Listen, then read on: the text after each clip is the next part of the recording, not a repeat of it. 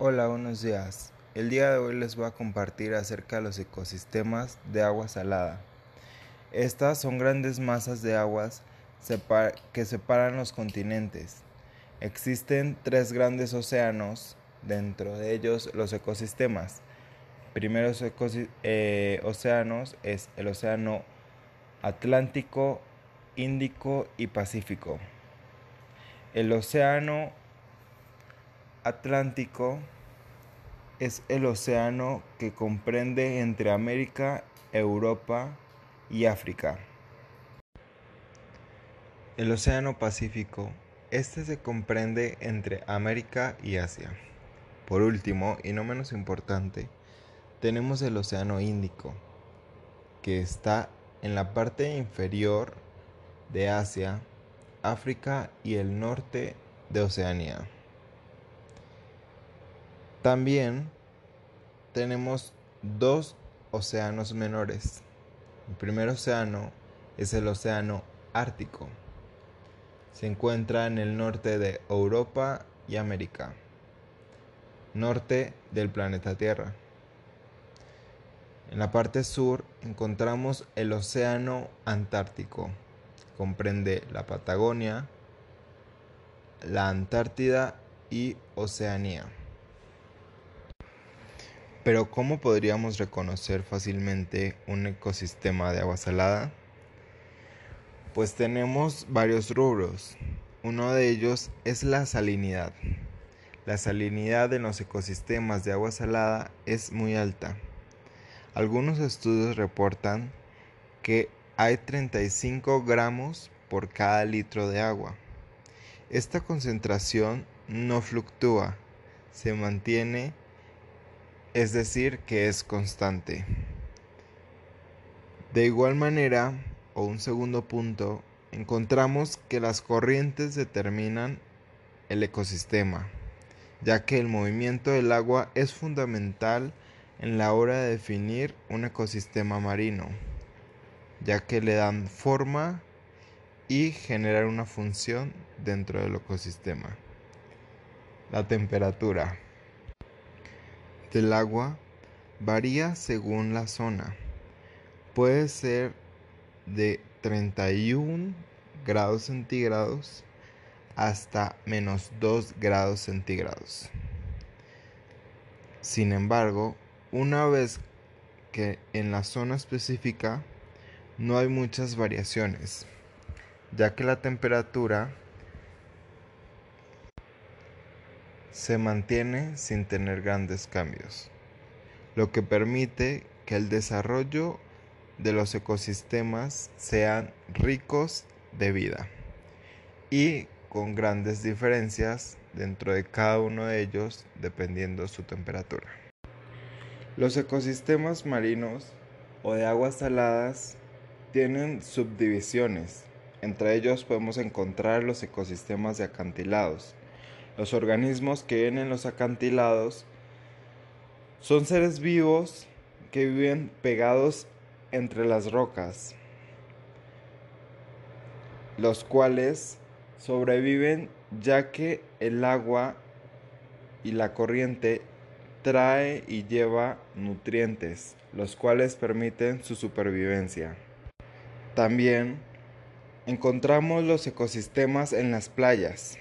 Este se caracteriza en las cuales eh, podemos observar organismos filtradores, tales como las almejas y moluscos. También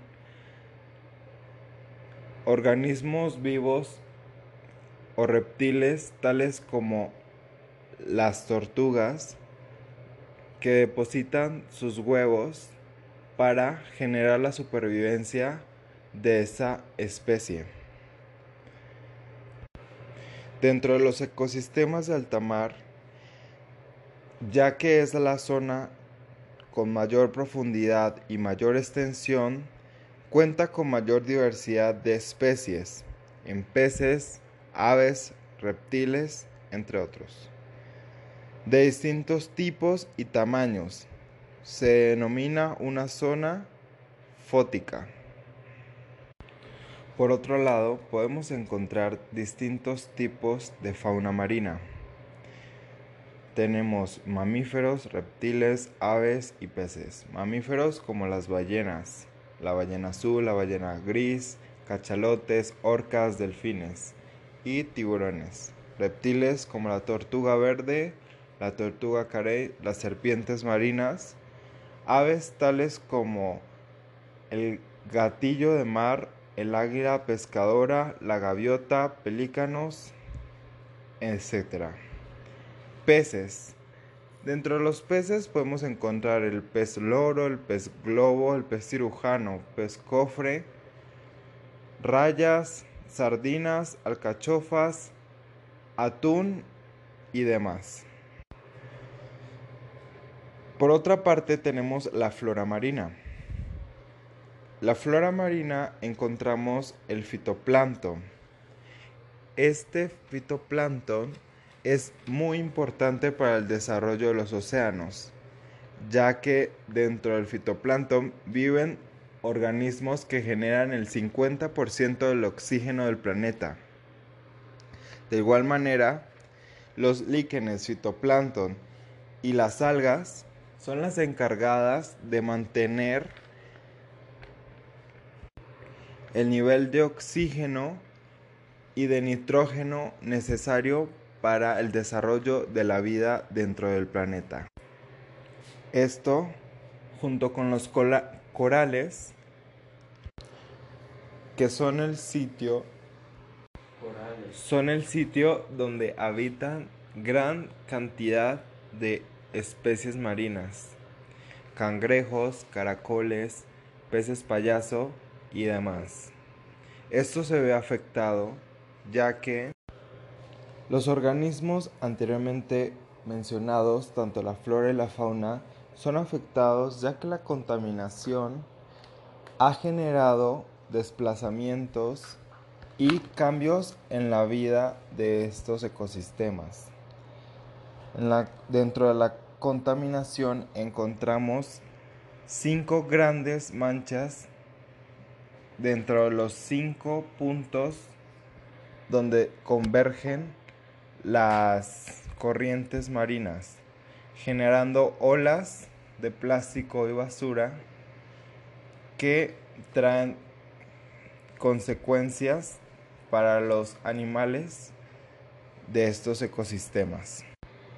Estas cinco grandes manchas o islas de plástico contienen aproximadamente 5 billones de piezas y aproximadamente pesan unos 70 mil toneladas. Estos, estas toneladas de plástico, el 80% de ellas es producido en los últimos 15 años, ya que después de la Segunda Guerra Mundial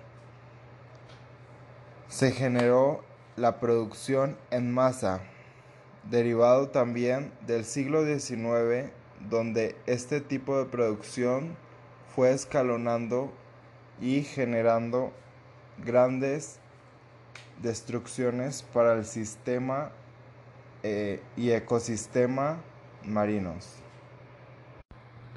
Toda esta, esta contaminación ha generado grandes cambios dentro del macroclima del planeta Tierra, generando pérdidas en, la, en los territorios de la superficie terrestre y pérdidas en corales, en aguas, en aguas continentales, tales como las pérdidas del océano Ártico, donde el deshielo y la contaminación ha permeado incluso lugares donde el ser humano no tiene un gran contacto.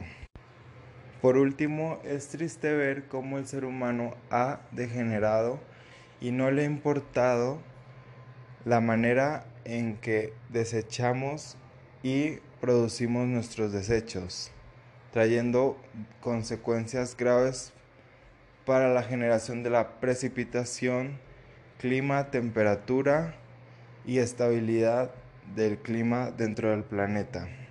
Es necesario cuidarlo y por eso la importancia de conocer estos ecosistemas. Muchas gracias por su atención. Espero que les haya gustado este podcast